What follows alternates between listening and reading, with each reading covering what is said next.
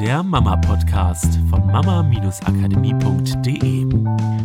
Herzlich willkommen im Mama-Podcast. Hier ist Miriam und mir quasi handymäßig gegenüber sitzt meine Mutter Katrin. Hallo, ich grüße euch. Und heute geht es um das heiß diskutierte, in vielen Familien vorhandene Thema Süßigkeiten. Ich glaube, da gibt es unendlich viele Möglichkeiten, etwas zu tun oder was getan wird und oft verläuft es dann doch so, wie man sich das nicht vorstellt. Also erstmal auch hier wieder um eine konkrete Hörerfrage und zwar zu dem Thema, die fünfjährige Tochter darf einmal am Tag Süßigkeiten, aber sie nimmt sich manchmal heimlich welche und lügt dann aber, dass sie sich keine genommen hat, obwohl sie weiß, dass es der Mutter nicht darum geht, dass sie keine Süßigkeiten gedurft hätte. Also wenn sie gefragt hätte, hätte sie wohl was gekriegt. Die Mutter will einfach das Lügen nicht. Die Regel ist, für Süßigkeiten muss gefragt werden, aber die Mutter mag es nicht, wenn die Tochter lügt. Aber wenn sie lügt, dann gibt es am nächsten Tag keine Süßigkeiten. Und der Tochter ist das aber quasi egal. Sie nimmt sich halt trotzdem heimlich und lügt und sagt auch, Mama erinnert sich dann eh nicht dran. Und die Frage ist, wie kann sie damit umgehen und warum lügt das Kind? Wir haben ja hier letztendlich, ich sag mal, drei oder vier verschiedene Erziehungsmaßnahmen, die sozusagen bei dieser Regel, bei diesem Regelkonstrukt gleichzeitig eingesetzt werden. Das ist ja also einmal generell gibt es eine Regel, an die soll sich gehalten werden. Es gibt nur einmal am Tag Süßigkeiten und wenn du mehr willst, musst du fragen. Dann haben wir Erziehungs- Maßnahme von Lob und Bestrafung. Also wenn du lügst, gibt es eine Strafe. Und was ist die dritte Erziehungsmaßnahme? Ach so, genau, Erklärungen. Also ich versuche mit logischen Erklärungen meinem Kind klarzumachen, dass es doch Sinn machen würde, sich anders zu verhalten und warum und wie. Und jetzt einmal zum Verständnis nur zum Thema Süßigkeiten, warum da generell das mit Süßigkeiten unter Umständen schwierig sein könnte. Was wir bei Süßigkeiten immer im Hinterkopf behalten müssen, ist, Süßigkeiten enthalten Zucker, auch Transfette teilweise. Ja, wenn wir über Schokolade sprechen zum Beispiel, das ist ja eine wundervolle, süchtig machende Mischung aus Fett und Zucker.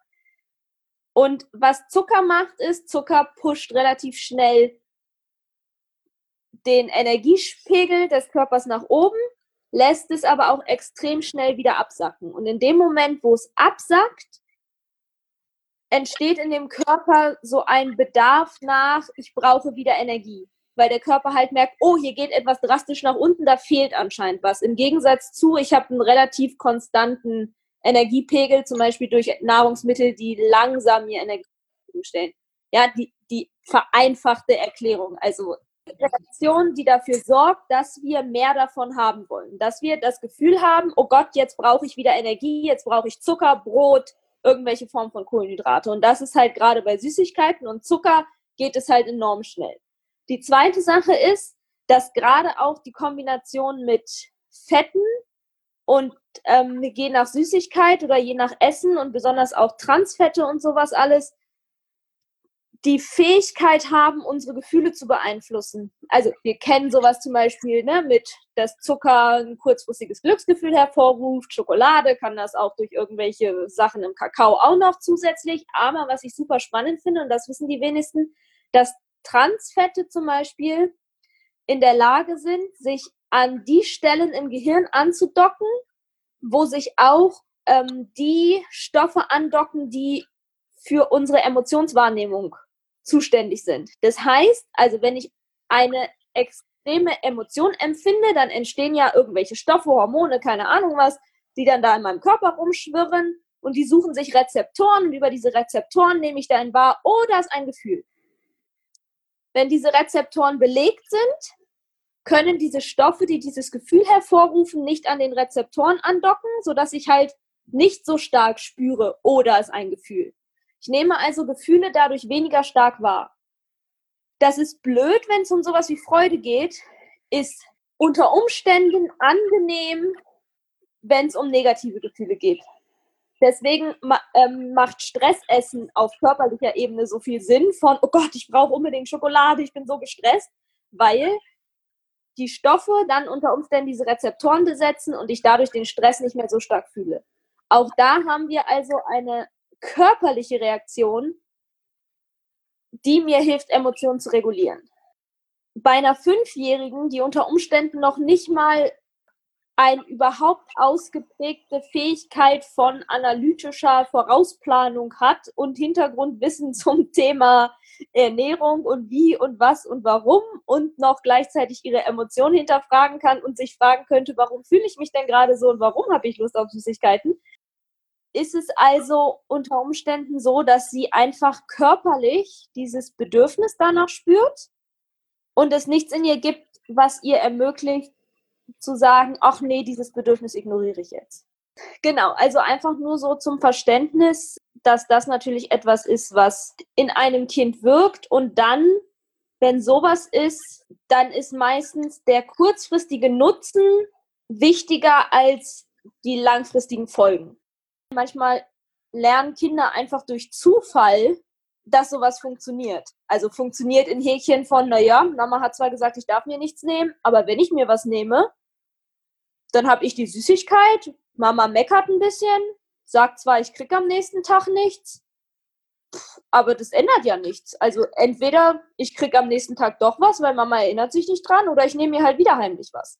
Habe ich halt einfach mal durch Zufall entdeckt und gemerkt, dass ich eigentlich keinen Nachteil daraus habe. Ja, was auch keine böswillige Absicht des Kindes ist, sondern es hat einfach nur gelernt, ah, das Verhalten funktioniert. Es bringt mich zu meinem Ziel, nämlich dem Ziel des Genusses der Süßigkeit schmeckt ja auch gut oder halt vielleicht sogar auf einer Ebene von körperliche Ruhe und Reaktion und raus aus der Nervosität. Ja, und die genau, Mutter sagt ja auch, was sie, glaube ich, sehr stört, ist, dass die Tochter lügt, also dass die Tochter sich was nimmt und dann hinter, ja. hinterher das verleugnet, wobei man auch ganz klar sehen kann, weil die Mutter ja dann mal schimpft und erklärt, also die Tochter weiß ja, dass das Verhalten nicht richtig ist und trotzdem kommt sie aus dieser Schleife ja scheinbar nicht raus. Sonst wird sie das, wird sie nicht lügen. Ne? Also es ist ja auch ein Schutzmechanismus der Tochter. Erstmal muss man immer ein bisschen gucken, hat sie einen Vorteil aus der Lüge? Und oder hat sie einen Vorteil, eher daraus die Wahrheit zu sagen? Da darf man also auch noch mal ganz genau gucken. Und das können wir auch anhand der Mail jetzt noch nicht so beurteilen. Da muss man wirklich so ein bisschen gucken, wie die Interaktion in dem Moment ist. Und auch Vorteil nicht nur im Sinne von von meinem Verhalten, weil ich glaube, die Mutter würde ja wahrscheinlich sagen, also würde ich jetzt nach der Mail einschätzen, naja, sie hat ja keinen Vorteil aus der Lüge, weil wenn sie gefragt hätte, hätte sie Aufmerksamkeit ja aufgekriegt. Also Aufmerksamkeit kann genauso ein Vorteil sein. Und Aufmerksamkeit ist auch, wenn ich ihr was erkläre, wenn ich sie an die Seite nehme, wenn ich schimpfe, ist halt auch Aufmerksamkeit, die die Oder kann halt auch ein Vorteil sein, und da wissen wir auch nicht, wie das Familienleben aussieht, wie die Tochter so ist. Bei Lügen hat es ja oft auch einen Aspekt von, wenn ich das jetzt zugebe, wie sieht der andere Mensch mich dann? Hm. Also ne, Angst zum Beispiel verurteilt zu werden, weil man weiß, dass das Verhalten, was man gemacht hat, eigentlich scheiße war und das will man nicht zugeben oder dafür will man nicht verurteilt werden oder man will nicht als jemand gesehen werden, der sich nicht so unter Kontrolle hat oder der die Regeln bricht. Ich will euch nur ein bisschen Gefühl dafür geben, dass Vorteile manchmal auch nicht offen, so offensichtlich sein können. Also ihr merkt schon, dass mit Süßigkeiten ist halt ein Konstrukt, was relativ schwierig ist. Also wo man wirklich gucken muss, macht man das als Regel, die das Kind lernt, oder nimmt man sozusagen diese Regel erstmal raus, packt die Süßigkeiten weg, sodass die Tochter wirklich nicht drankommt, damit man so einen Streitstresspunkt weniger hat und teilt es ein, oder man guckt, ob man nicht mehr oder weniger auf Süßigkeiten verzichten kann, damit man diesen den Häkchen Suchteffekt nicht so hat. Und man darf natürlich auch mal wieder bei sich selber gucken, wie geht man selber mit Süßigkeiten um? Hat man das im Griff? Reguliert man das selber? Oder isst man, wenn man Frust hat? Oder ähm, was weiß ich, wenn da was steht, nimmt man das einfach. Also da darf man natürlich auch nochmal bei sich gucken, so ein bisschen. Das ist auch eine spannende Frage, ne? Wie ist denn das mit den Erwachsenen? Haben die Erwachsenen Selbstbedienung oder müssen die immer irgendwen fragen? Und essen die mehr als einmal am Tag Süßigkeiten? Genau, also da einfach auch mal drauf zu gucken. Ne? Ist das wirklich eine Familienregel? Und hast du das unter Kontrolle oder nicht? Und wenn du das nicht unter Kontrolle hast, du kannst es halt von deinem Kind auch nicht erwarten. Gerade bei Süßigkeiten ist das halt ein bisschen schwierig. Natürlich ist es sinnvoll, den Kindern den Umgang mit Süßigkeiten mitzugeben. Das ist schon wirklich sinnvoll. Aber wenn die Überforderung noch da ist, wenn das noch nicht funktioniert, dann muss ich eben einen anderen Weg finden, wenn der halt nicht so, nicht so passt. Und deswegen finde ich es mega, so eine Frage hier zu kriegen, weil das zeigt mir ja, dass jemand nach einer anderen Möglichkeit sucht, um da den Stress rauszukriegen. Ja, also ich finde erstmal, ich würde das, ich würde die Situation einfach enorm entkomplizieren, sage ich mal. Ne? Also diese drei Erziehungsmaßnahmen sozusagen, die ich vorhin aufgezählt habe, das zeigt ja auch, wie generell verfahren und kompliziert die Situation ist, weil es ist ja ein, wenn das, dann das, dann das, wenn das nicht, dann das, wenn das, also das muss man erstmal durchblicken. Ich würde halt immer gucken, wo machen Regeln tatsächlich Sinn. Ich würde niemals Regeln einfach nur deswegen setzen, damit wir irgendwelche Regeln haben und mein Kind lernt, sich an Regeln zu halten. Ich würde eine Regel immer nur dann setzen, wenn sie also für mich wirklich Sinn ergibt. Und dafür ist halt allererste wichtige Frage immer die, was ist denn überhaupt das Ziel? Wenn das Ziel ist, dass das Kind nur einmal am Tag Süßigkeiten essen soll und es ist keine Selbstbedienung und es soll immer nachfragen, dann wäre es viel einfacher zu sagen, ich packe die Süßigkeiten weg, so dass das Kind nicht drankommt. Jeder hat doch irgendwo im Haus, entweder macht man eine Schublade, wo es einen Verschluss gibt, wo das Kind nicht drankommt oder man packt es irgendwo oben auf den Schrank, wo das Kind nicht drankommt. Dann muss es halt fragen, weil anders kommt es ja nicht an die Süßigkeiten dran.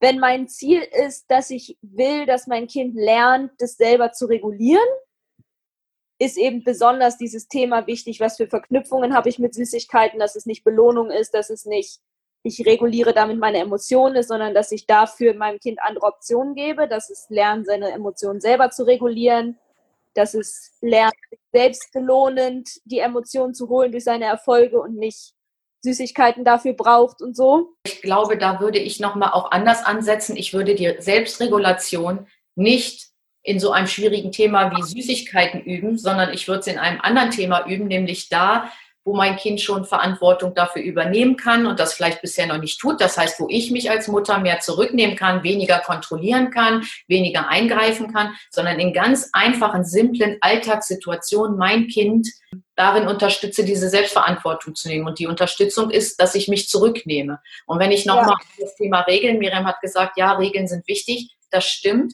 aber so wenig Regeln wie möglich, sodass man den Überblick über diese Regeln behalten kann. Und zweitens würde ich das Wort Regeln mal vielleicht so ein bisschen ersetzen, indem ich das Wort Orientierung da reingebe. Strikte Erziehungsmaßnahme Regel meinte Miriam auch nicht, sondern eher dieses, ich gebe meinem Kind eine klare Orientierung, was ich von ihm möchte und ähm, was ich auch bereit bin reinzugeben ich würde es mir da auch einfach machen. Also ich muss es nicht mal als Regel haben. Ich kann ja auch so einfach, wenn ich sehe, das Kind isst gerade zu viel, packe ich es halt mal weg. Finde ich, kann das Kind auch ruhig ja. lernen, dass ich da sozusagen was reingebe. Oder ich bitte dann das Kind und sage, nee, hör mal auf, das ist jetzt zu viel.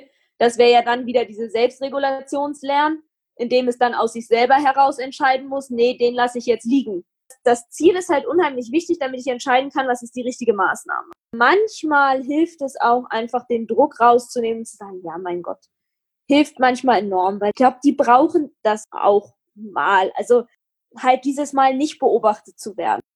Genau, also auch diesen Ärger einfach da rausnehmen. Also ich denke, lach doch einfach mal über ein paar Sachen. Wenn deine Tochter da vor dir steht und sagt, Mama, das hast du doch morgen sowieso wieder vergessen, weil das ist ja in deiner Tochter entstanden. Vielleicht hat sie einfach nur die Erfahrung gemacht, dass sie den nächsten Tag einfach Sachen vergessen hat und haut das so raus. Das heißt nicht, dass sie frech dir gegenüber ist, sondern einfach versucht mal das Leben ein bisschen leichter zu nehmen. Ihr seid da draußen so tolle Mütter. Ihr macht euch so viele Gedanken und das, das merken wir alleine, weil ihr unseren Podcast hört oder weil viele bei uns inzwischen in, in dem Kurs sind und ganz viel umsetzen wollen und neugierig sind und so, so vorangehen und sagen, ich mache das jetzt, ich löse das in mir und, und so. Ihr seid, ihr seid fantastisch da draußen und ich finde, ihr dürft da einfach mal euch richtig für feiern und das ist total toll und wir kriegen ja nicht immer nur die Frage, sondern da stehen dann, oh, was wir schon morgens mit den Kindern machen und, und wie wir uns Gedanken um die Kinder machen und guck mal, das funktioniert ganz toll, aber da hakt es noch ein bisschen und da dürft ihr euch echt für feiern. Ihr seid echt toll und wir sehen das. Wir sehen das in jeder Mail. Wir, wir kriegen das mit, wenn, wenn wir mit Müttern sprechen. Ihr seid großartig einfach und wir wollen euch da auch einfach nur unterstützen, dass ihr es euch noch leichter macht und euch nicht vor Augen halten, wo ihr irgendwas falsch macht. Mein Gott, Perfektion gibt es nicht und wir sind nicht perfekt und selbst wenn wir so viel wissen, halten wir uns auch nicht immer strikt dran. Wir entscheiden auch mal, nee, das ist jetzt uns einfach egal. Also es ist alles okay. Und eure Kinder, guckt sie euch an und feiert einfach, wie großartig die seid. Und wenn ihr diese Leichtigkeit wieder in euch habt, so richtig in euch spürt, dann löst sich in der Familie auch nochmal ganz viel. Wenn ihr da ja. nicht in diesen zu vielen Erziehungsgedanken drin seid und zu viel, ich will das so richtig gut machen, ich will meinem Kind alles mitgeben, das wollen, wollen wir alle und wir unterstützen euch, wir geben euch Informationen dazu, dass ihr die Sachen von euren Eltern in euch heilen könnt, damit eure Kinder manche Sachen halt nicht in sich tragen, die dann erst wieder aufgelöst werden müssen. Es geht einfach darum, dass ihr auch ein schönes Familienleben habt. Ja, absolut. Und ich hoffe, dass es euch ein bisschen Mut macht, wirklich zu vertrauen auf euch und auf eure Kinder und darauf, dass ihr großartige Mütter seid und dass eure Kinder großartig sind, dass eure Kinder euch nichts Böses wollen und dass die nicht frech sind, sondern dass es einfach auch tolle Kinder sind, die auch einfach ein paar Sachen ausprobieren und dass ihr darüber schmunzeln könnt bei Sachen, die jetzt nicht wirklich lebensbedrohlich sind. Ja, das war's dann für diese Woche. Für alle Podcast-Hörer, die uns nicht auf YouTube sehen, die längere Folge gibt's auf YouTube. Und viel Spaß beim Umsetzen wie immer und wir freuen uns auf nächste Woche. Bis dann.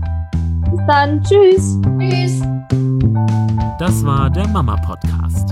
Der Podcast, der Familien zusammenwachsen lässt. Mehr zu uns unter mama-akademie.de.